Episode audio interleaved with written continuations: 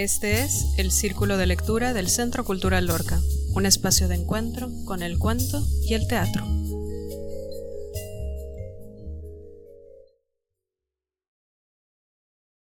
Muy buenas tardes, les saluda Carla Marrufo. Bienvenidos a esta emisión del Círculo de Lectura del Centro Cultural Lorca con el ciclo Cuento Contemporáneo.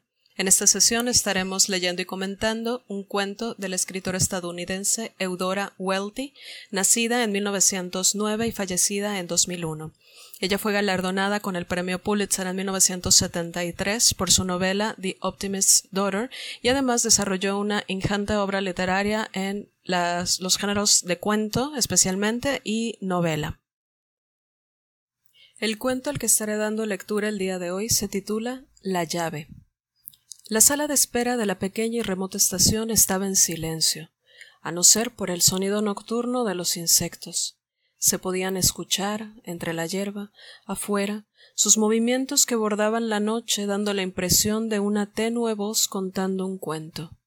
O se podía escuchar el golpeteo sólido de las luciérnagas y el movimiento rasposo de sus grandes alas contra el techo de madera. Algunas de las luciérnagas se aferraban con todo su peso a la lámpara amarilla, como abejas atontadas a un olor sin sentido. Había dos hileras de personas sentadas bajo esta luz punzante que aguijoneaba sus caras inmóviles, sus cuerpos torcidos. Solos o en pareja, estaban callados e incómodos, no del todo dormidos. Nadie parecía impaciente aunque el tren estaba retrasado. Una niña yacía de espaldas sobre el regazo de su madre, como si el sueño la hubiera derribado de un golpe. Ellie y Albert Morgan estaban sentados en una banca esperando el tren como los demás y no tenían nada que decirse. Sus nombres estaban escritos con esmero y letras grandes en una maleta color ladrillo que no cerraba bien debido a que le faltaba una hebilla. De manera que ahora se hallaba entreabierta como un estúpido par de labios. Albert Morgan, Ellie Morgan, Yellow Leaf, Mississippi. Seguramente habían llegado a la estación en carreta, porque ellos y la maleta llevaban la marca de un polvo ligero y amarillo como huellas digitales. Ellie Morgan era una mujer maciza, con una cara roja y apretada como una rosa de antaño. Andaría cerca de los cuarenta, un bolso negro colgaba de su rígida muñeca derecha. Sin duda que sus ahorros habían hecho posible este viaje. ¿Y a dónde? se preguntarán, ya que estaba sentada tensa y sólida como un cubo, como si se preparara para enfrentar una aprensión innombrable que crecía y se desbordaba dentro de ella ante la idea del viaje. El esfuerzo cuarteaba su rostro en líneas a la vez cansadas y endurecidas, como si alguien hubiera muerto. Esa expresión de agonía demasiado explícita del deseo de comunicar. Albert daba una impresión más suave y más lenta. Estaba sentado inmóvil al lado de Ellie, sosteniendo con ambas manos el sombrero en el regazo, un sombrero que cualquiera sabía nunca se había puesto. Albert parecía hecho en casa, como si su mujer hubiera decidido tejerse o fabricarse un marido durante sus noches de soledad. Tenía una masa de cabello rubio muy delgado y descolorido por el sol. Era demasiado tímido para este mundo, se notaba. Sus manos, que tenían la apariencia de cartón, sostenían su sombrero sin moverse. Sin embargo, con qué suavidad caía su mirada sobre la copa del sombrero, moviéndose soñadora y a la vez con temor sobre esa superficie café. Era más pequeño que su mujer. Su traje también era café y lo llevaba puesto con pulcritud y cuidado, como si estuviera murmurando No me miren, no hace falta que me miren. Casi no se me ve. Pero esa expresión también la habrán encontrado en algunos niños silenciosos que cuentan lo que soñaron la noche anterior en inesperados y casi hilarantes destellos de confianza.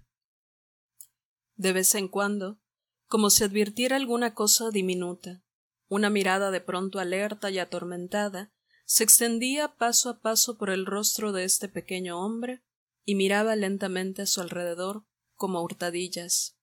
Luego volvía a agachar la cabeza. La expresión se borraba de su rostro. Alguna frescura interior se le había negado.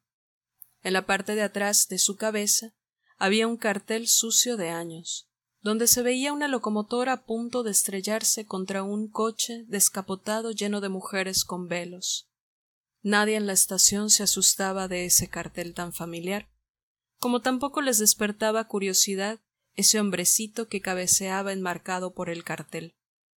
Y sin embargo, por un momento podía parecerle a uno que estaba sentado allí lleno de esperanza. Entre las demás personas en la estación había un hombre joven, de apariencia fuerte, solo, sin sombrero, pelirrojo, parado cerca de la pared mientras los demás estaban sentados en las bancas. Tenía en la mano una pequeña llave que volteaba una y otra vez entre sus dedos, pasándola nerviosamente de una mano a otra, lanzándola con suavidad al aire y atrapándola. Estaba de pie, mirando de manera distraída a los demás. Su mirada tan intensa y tan amplia hacía que el que le mirase se sintiera mecido como un barco pequeño en la estela de otro más grande. Había en él un exceso de energía que lo separaba de todos los demás. Pero en el movimiento de sus manos se adivinaba, en lugar de un deseo por comunicarse, una reticencia, tal vez un secreto, mientras la llave iba y venía. Se veía que no era del pueblo. Tal vez era un criminal, o un jugador, pero la dulzura había vuelto más grande sus ojos. Su mirada viajaba sin detenerse mucho en ningún sitio. Era un enfocar rápido de un interés tierno y a la vez muy explícito. El color de su cabello parecía saltar y moverse, como la llama de un cerillo encendido en el viento. Las lámparas del techo no eran constantes, sino que parecían pulsar como una fuerza viva y pasajera, de manera que el joven, en su preocupación, daba la impresión de temblar dentro de los contornos de su tamaño y de su fuerza, y no lograba imprimir su silueta exacta sobre las paredes amarillas. Era como una salamandra en el fuego.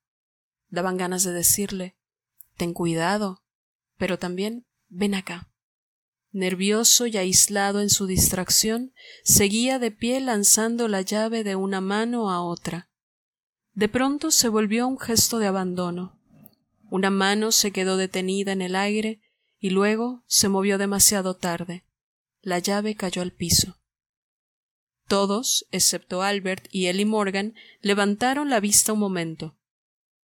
Al caer la llave al piso, hizo un ruido duro y metálico, como un desafío, un sonido serio.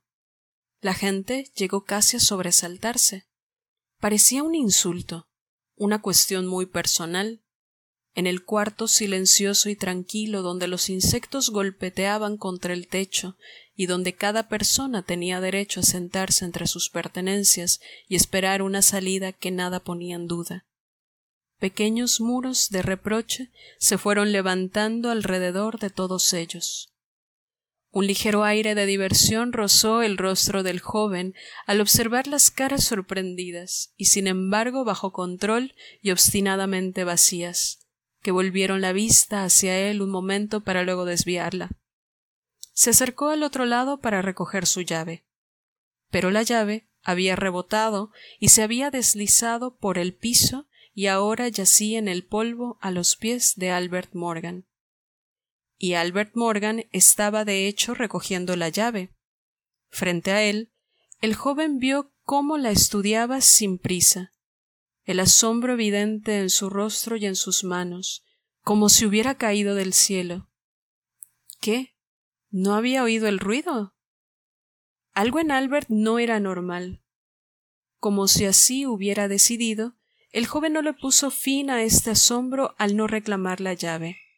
No se acercó, y en su mirada baja había una chispa extraña de interés o de algo más insondable, como resignación. El hombrecito con seguridad había tenido la vista clavada en el piso, pensando, y de pronto sobre la superficie oscura se había deslizado la pequeña llave. Se veía que la memoria invadía, torcía, cautivaba su rostro. ¿Qué cosa inocente y extraña le habría hecho revivir? un pez que alguna vez habría sorprendido muy cerca de la superficie del agua en un lago asoleado en el campo cuando era niño. Era tan inesperado, tan sorprendente y sin embargo tan lleno de sentido. Albert estaba sentado, la llave en su palma abierta. Qué intenso, descomunal y por completo fútil se vuelve todo intento de expresión por parte de los que padecen algún mal. Con un deleite casi incandescente, sintió la temperatura y el peso misteriosos de la llave. Luego se volvió hacia su mujer. Los labios le temblaban. Y el joven seguía esperando, como si la extraña alegría del hombrecito le importara más que la falta que le hacía la llave. Electrizado, vio a Eli deslizar sobre su brazo la manija de su bolso y con los dedos comenzar a hablarle a su esposo. Los demás también habían visto a Eli. Una lástima poco profunda bañó la sala de espera como una ola sucia que se vuelve espuma y se extiende paso a paso por una playa pública. Con rápidos murmullos de banca en banca la gente se fue diciendo Son sordomudos. Qué ignorantes resultaban ser de lo que el joven veía. Aunque no tenía forma de conocer las palabras de Eli, le preocupaba el error del hombrecito, lo equivocado de su sorpresa y de su felicidad. Albert le contestaba a su mujer. Con sus manos le dijo La encontré. Ahora es mía. Es importante. Importante. Algo quiere decir ahora nos llevaremos mejor, nos entenderemos mejor. Tal vez cuando lleguemos a las cataratas del Niágara nos enamoraremos como les ha pasado a otros. Tal vez nuestro matrimonio fue por amor a pesar de todo y no por aquella otra razón, el hecho de que ambos estemos marcados de la misma manera, sin poder hablar, solos a causa de eso. Ahora ya no tienes por qué avergonzarte de mí, por ser siempre tan cauteloso y lento, ni por el hecho de que siempre me tomo mi tiempo. Puedes tener esperanzas, porque yo encontré la llave. No se te olvide, yo la encontré. De pronto se rió en silencio. Todos se quedaron viendo el discurso pasional que brotaba de sus dedos. Les daba pena Estaban solo en parte conscientes de alguna crisis y algo molestos, pero no eran capaces de interferir. Era como si ellos fueran los sordomudos y él el que tenía la palabra. Cuando se rió, algunos se rieron con él inconscientemente y aliviados dejaron de mirarlo. Pero el joven seguía inmóvil y silencioso, esperando desde una pequeña distancia. Esta llave llegó aquí de forma misteriosa. Tiene que significar algo, prosiguió el marido. Le enseñaba la llave a Eli. Siempre estás rezando, crees en los milagros. Bueno, pues ahora tienes una respuesta. Vino hacia mí. Su mujer miró a su alrededor, incómoda, y sus dedos dijeron Siempre andas diciendo tonterías. Cállate, pero en el fondo estaba contenta, y cuando lo vio volver la mirada hacia abajo, como antes, estiró la mano como para retirar lo dicho, y la apoyó sobre la de él, tocando la llave. La ternura suavizó su mano gastada. A partir de ese momento no volvieron a mirar a su alrededor, no vieron nada, solo se vieron el uno al otro. Se los veía tan concentrados, tan solemnes, frente a su deseo tan grande de que sus símbolos quedaran completamente claros. Debes verlo como un símbolo, habló otra vez, sus dedos torpes y borrosos por la emoción. Es un símbolo de algo, algo que nos merecemos, y ese algo es la felicidad. En las cataratas del Niágara vamos a encontrar la felicidad. Y entonces, como si de pronto todo lo intimidara, hasta ella, se volteó y deslizó la llave dentro de su bolsillo. Se quedaron viendo su maleta, sus manos inertes en el regazo. El joven les dio lentamente la espalda y regresó a la pared, y allí sacó un cigarro y lo prendió. Afuera, la noche oprimía la estación como si ésta fuera una piedra pura en la que la pequeña sala pudiese quedar inmovilizada, sacrificando el futuro para preservar este momento de esperanza. Un insecto en ámbar. El tren entró a la estación, se detuvo y partió casi en silencio. En la sala de espera la gente se había ido o había cambiado de posición mientras dormía o andaba dando vueltas. Nadie seguía en la misma posición de antes, pero los sordomudos y el joven ocioso permanecían en sus lugares. El hombre seguía fumando. Iba vestido como un joven doctor del pueblo o algo así, y sin embargo no parecía ser del lugar.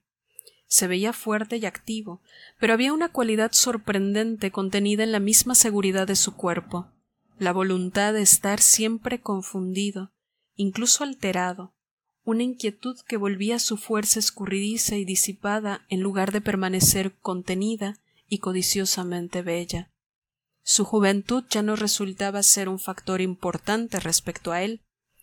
Sin duda era un medio para su actividad, pero mientras estaba de pie, frunciendo las cejas y fumando, uno sentía cierta angustia porque daba la impresión de que no lograría expresar los deseos de su vida joven y fuerte, aislada en la compasión, dispuesta a hacer regalos o sacrificios intuitivos o a realizar cualquier acción, no porque el mundo necesitara de su fuerza, sino porque él era demasiado impresionable.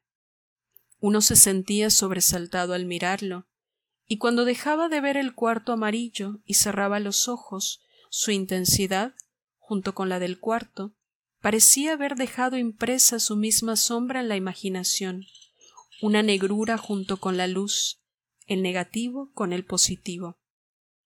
Daba la impresión de que existía un contacto perfecto y cuidadoso entre las superficies de los corazones que hacía que uno fuera consciente, de alguna manera, de la alegría y la desesperación de este joven. Se podía sentir la plenitud y el vacío en la vida de este extraño. Entró el empleado de la estación columpiando una linterna que detuvo bruscamente en su arco. Incómodo y luego enojado, se acercó a los sordomudos y movió el brazo varias veces con un gesto violento y encogió los hombros. Albert y Ellie Morgan estaban profundamente escandalizados. Por un instante la mujer parecía resignarse a la desesperanza, pero el hombrecito resultaba sorprendente la expresión bravucona de su rostro. En la estación, el pelirrojo dijo en voz alta, pero para sí Perdieron el tren. Como haciendo rápidas disculpas, el empleado puso su linterna en el suelo junto a los pies de Albert y se alejó con rapidez. Como completando un círculo, el pelirrojo también caminó hacia los sordomudos y se detuvo silencioso cerca de ellos. Con los ojos cargados de reproche, la mujer alzó una mano y se quitó el sombrero. De nuevo intercambiaron rápidas palabras como si fueran una sola persona. La vieja rutina de sus sentimientos pesaba sobre ellos otra vez. Quizá uno hubiera pensado, al ver su parecido, su cabello también era rubio, se criaron juntos. Tal vez son primos. Ambos padecen lo mismo. Tal vez a ambos los mandaron al hospital del Estado. Se sentía una atmósfera de conjura.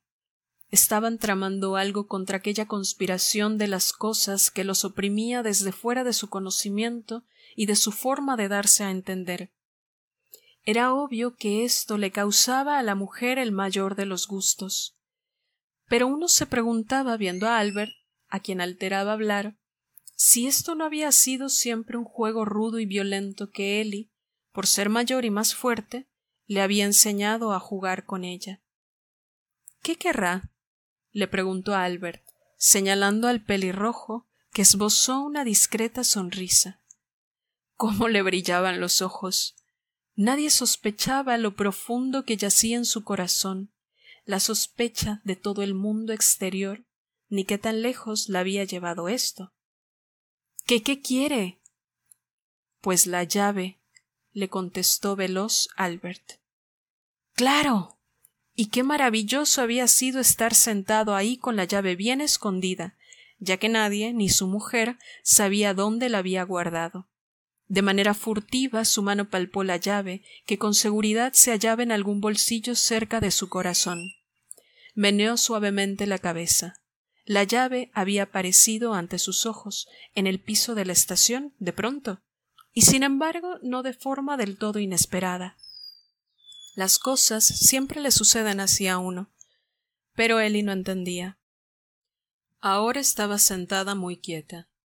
No era nada más desesperanza por el viaje. Ella también en sus adentros sentía algo por esa llave, por sí misma, más allá de lo que había dicho o de lo que él le había contado. Casi la había compartido con ella. Era fácil darse cuenta. Fruncía el ceño y sonreía casi al mismo tiempo. Había algo, algo que podía casi recordar, pero no del todo, que le permitiría quedarse con la llave para siempre. Lo sabía y se acordaría después cuando estuviera solo. No temas, Ellie, dijo. Una sonrisita rígida le levantaba el labio. La tengo bien guardada en un bolsillo. Nadie puede encontrarla, y no hay hoyos por donde se pueda caer. Asintió con la cabeza, pero siempre con dudas, siempre ansiosa. Se le veía la preocupación en las manos. Qué terrible y qué extraño que Albert quisiera la llave más de lo que la quería ella. No le importaba no haberse subido al tren. Se le notaba en cada línea, en cada movimiento del cuerpo. La llave estaba más cerca, más cerca. Toda esta historia comenzó a iluminarlos, como si la llama de la linterna hubiera crecido. El cuerpo ansioso y agitado de Eli podía envolverlo dulcemente, como una cuna pero el significado secreto, ese signo poderoso, esa seguridad que tanto buscaba, que tanto se merecía, eso nunca había llegado. Eli carecía de algo. Quizá Eli, con todas sus sospechas, había conocido a su manera algo parecido a esto.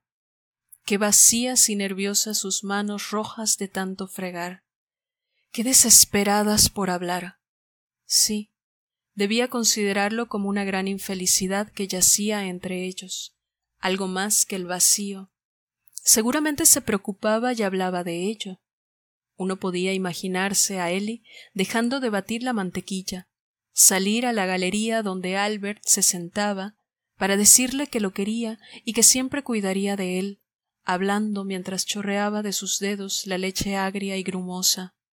Y en esos momentos, ¿qué sentido tendría decirle que hablar no sirve de nada, que no hacen falta los cuidados? Y tarde o temprano él le contestaba, decía algo, asentía y ella se iba. Y Albert, con ese rostro tan capaz de asombro, le hacía entrever a uno lo extraño de hablar con él. Mientras no hable uno con ella, decían sus ojos redondos y cafés, se puede estar tranquilo y seguro de que las cosas andan solas. Mientras uno no se meta, todo marcha bien, como un día cualquiera en la granja. El trabajo se hace, la mujer atiende la casa, uno en el campo, la cosecha madura como debe, la vaca da leche y el cielo es una manta que lo cubre todo. Así que uno está tan contento como un potro. No hace falta nada, y uno no le hace falta a nadie. Pero cuando uno levanta las manos y empieza a hablar, si no se cuida esta seguridad sale corriendo y lo deja solo. Uno dice algo, hace una observación, solo por contestar a los comentarios insistentes de la mujer, y todo se sacude, todo se desordena, todo se abre como la tierra bajo el arado y uno corriendo detrás. Pero Albert sabía que la felicidad es algo que aparece de pronto, que está destinado. Uno estira la mano, la recoge y la esconde en el pecho, un objeto brillante que nos hace recordar algo vivo y lleno de movimiento. Ellie seguía sentada, silenciosa como un gato. Había abierto su bolso y sacado una postal de las cataratas del Niágara. Que no la vea el hombre, dijo. Sospechaba de él. El pelirrojo se había acercado, se agachó y vio que era una postal de las cataratas del Niágara. ¿Ves ese barandal? dijo Albert con ternura. A Ellie le encantaba verlo contar esa historia. Juntó las manos y sonrió, y se le vio el diente chueco. Parecía más joven. Así se la veía cuando era niña. Esto es lo que la maestra nos enseñaba con su vara en la transparencia de la linterna mágica, ese pequeño barandal. Te paras acá, te apoyas con fuerza contra el barandal y puedes oír las cataratas del Niágara. ¿Cómo puedes oírlas? Dime, suplicaba él y moviendo la cabeza. ¿Las oyes con todo tu ser? Escuchas con los brazos y las piernas y todo el cuerpo. Después de eso, nunca se te olvidará lo que es oír. Se lo ha de haber contado miles de veces en su obediencia, y ella sonreía agradecida y miraba adentrándose en la postal a color de la catarata. Poco después dijo De no haber perdido el tren ya estaríamos allí. Ni siquiera sabía que estaba a muchas millas de distancia y que eran varios días de viaje. Miró al pelirrojo frunciendo los ojos y por fin él volteó la mirada. Había visto el polvo sobre su garganta y una aguja clavada en el cuello de su vestido donde la había dejado, el hilo insertado en el ojo, los últimos detalles. Sus manos estaban apretadas y arrugadas por la presión. Mecía suavemente el pie debajo de su falda, estrenando la tiesa zapatilla Mary Jane. Albert también miró para otro lado. Fue entonces cuando dio la impresión de que le había causado miedo en verdad pensar que de no haber perdido el tren estarían escuchando en ese mismo momento las cataratas del Niágara. Tal vez estarían juntos de pie, apoyados en el barandal, apoyados el uno contra el otro, y sus vidas se vertirían a través de ellos y cambiarían. ¿Y cómo saber cómo sería? Agachó la cabeza y evitó mirar a su mujer. Miró una vez al extraño, con una mirada casi suplicante, como diciendo ¿No vendrías con nosotros? Trabajar tantos años para perder el tren, dijo Ellie. Se le veía en la cara que especulaba valientemente, insatisfecha, esperando el futuro. Y uno sabía cómo se sentaría a rumiar sobre esto y también sobre sus conversaciones, sobre cada malentendido, cada discusión, a veces hasta sobre algún acuerdo entre ellos al que habían llegado, hasta sobre la separación secreta y característica que se da entre un hombre y una mujer, aquello que los hace ser lo que son en esencia, su vida secreta, su memoria del pasado, su infancia, sus sueños. Esto era para Eli la infelicidad. De niña le habían contado cómo los recién casados suelen ir a las cataratas del Niágara en su viaje de bodas para dar comienzo a su felicidad. Y allí depositó su esperanza, toda su esperanza. Así que ahorró. Trabajó más duro que él. Se notaba al comparar sus manos, los años buenos como los malos, más de lo que era bueno para una mujer. Año con año había colocado su esperanza por delante de ella. Y él de alguna manera nunca pensó que este momento llegaría, que algún día en verdad harían un viaje. Nunca veía tan lejos ni tan profundo como Eli, hacia el futuro, hacia el cambio y la fusión de su vida común cuando llegaran a las cataratas del Niágara. Para él se trataba de algo siempre pospuesto, como pagar una hipoteca.